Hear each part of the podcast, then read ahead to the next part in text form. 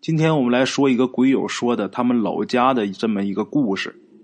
在他老家呀，曾经有一位武林高手，这个人呢走镖出身的。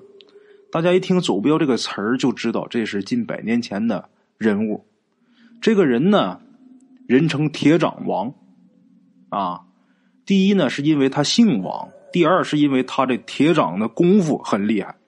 是不是铁砂掌我不知道，但是。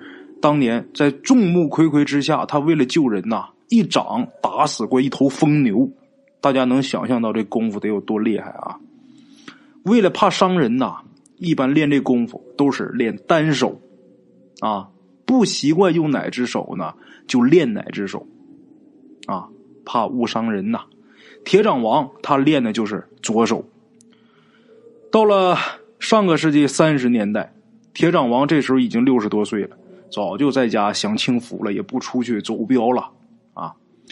可是呢，好日子没过几天，日本人呐就打来了。山东自古是出好汉的地方啊，这些好汉们肯定是不服日本人呐。有一些青壮年就自发组织啊，组织起来跟日本人打，跟日本人干。他们呢都是农家子弟啊，群龙不能无首，他们就想找一个见过世面而且能服众的这么一个人。啊，找着找着就找到铁掌王了。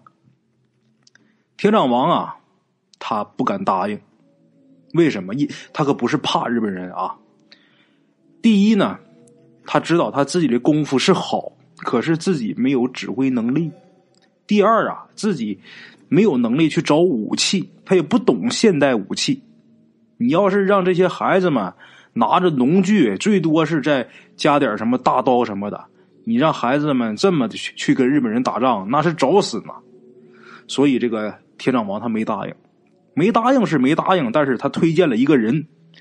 这个人呐有一个外号，这个外号啊实在是太难听了，我就不说了吧啊。要说的话都容易涉黄，哈，咱就说他的姓吧。这人姓李啊，咱就管他叫老李吧。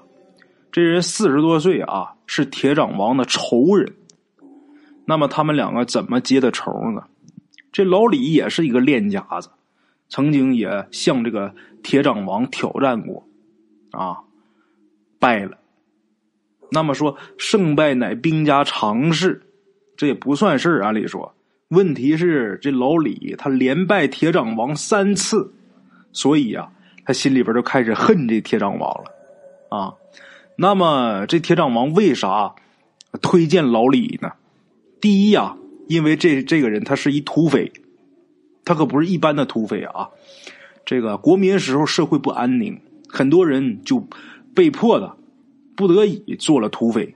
老李就是这种，他跟他的手下人呐，他不祸害好人，自己呢占山为王是占山为王，但是自己开荒种地啊，偶尔呢知道哪儿有什么贪官呐或者大汉奸呐。或者是大奸大恶的人，或者是为富不仁的人，从他们这儿路过，他估摸着能得手，他才带人下山去打劫一票，啊，也不是就是烧杀抢掠这种土匪啊，所以呢，附近的人呐都说他们走的是梁山好汉的那一路，而且啊，好汉护山林，啊，附近的人呢对他们印象都不错，啊，这是第一，第二，老李这人呐。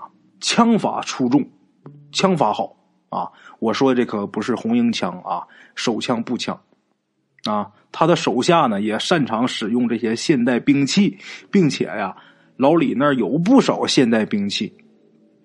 这是第二啊。第三，老李这人他参加过北洋军队，他对现代战争啊有一定的认识，所以铁掌王才推荐的这个人。可是呢，老李这人呐。独善其身，他的性格啊。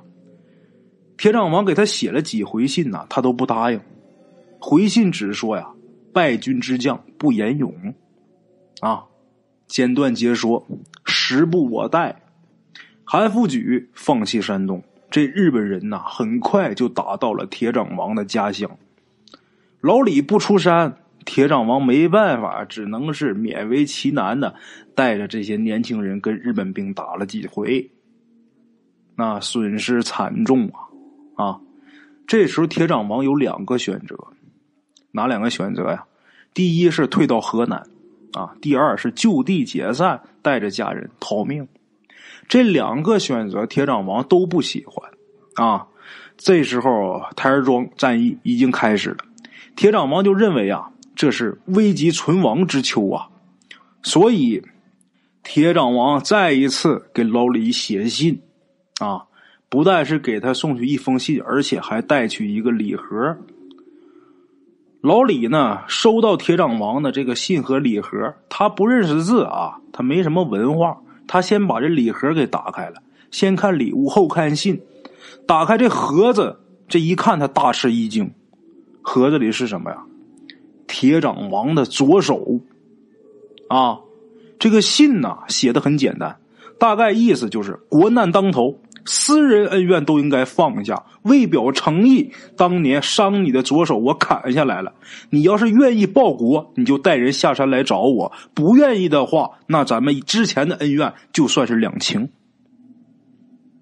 老李看完这些东西之后，很震惊，很震撼，当天就带人下了山，一见面就给铁掌王跪下磕头，啊，认铁掌王当大哥。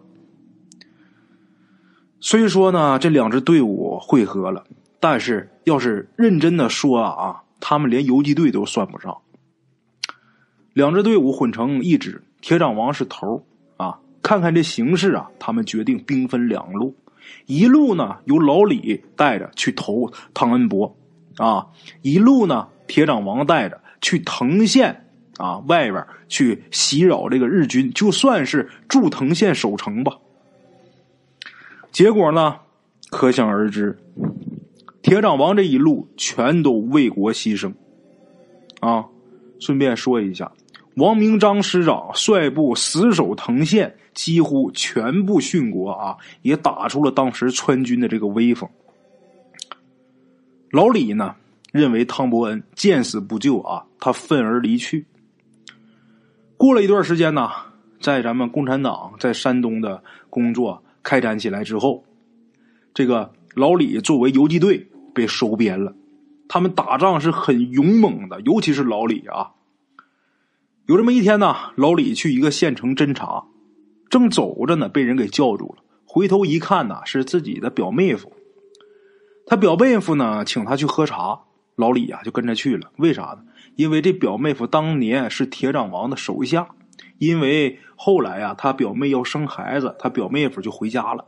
他这人本来本身啊，就不是打仗的料啊。既是亲戚，又是曾经的战友，那还说啥了？而且呢，他表妹夫是一小商人啊，常住在县城。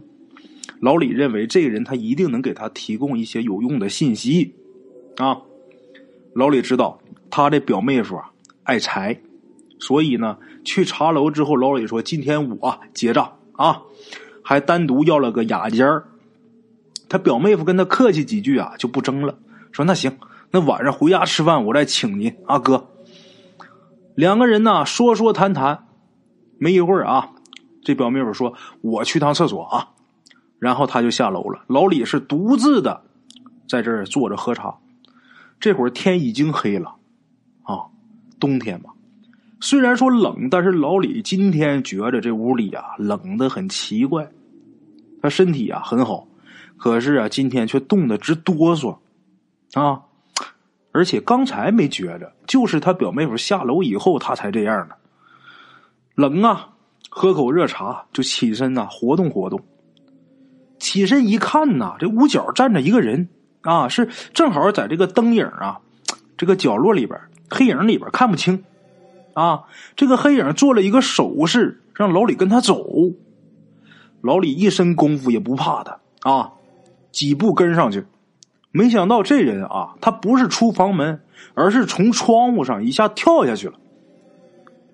老李傻了，怎么回事？因为这会儿冬天的，窗户是关着的。这人怎么跳出去的？而且啊，从墙角这个黑影，呃，中间走到窗户那边，这一路是有光照着的，但是怎么还是看不清这人的样子呢？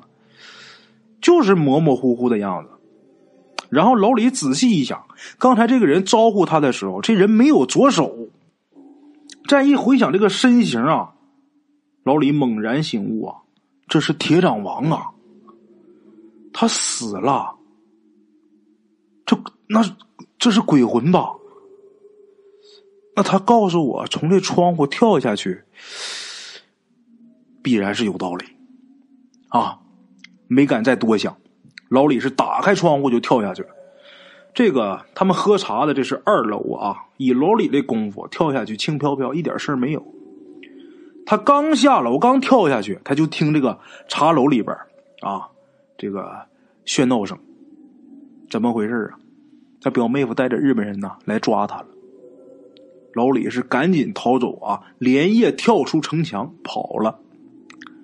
等跑出去啊，不到十里地，他就被一群人给拦住了。啊，一问，谁呀？他副队长带人来接他。这副队长啊。当年是铁掌王的一个徒弟，就是走镖时候的一个徒弟啊。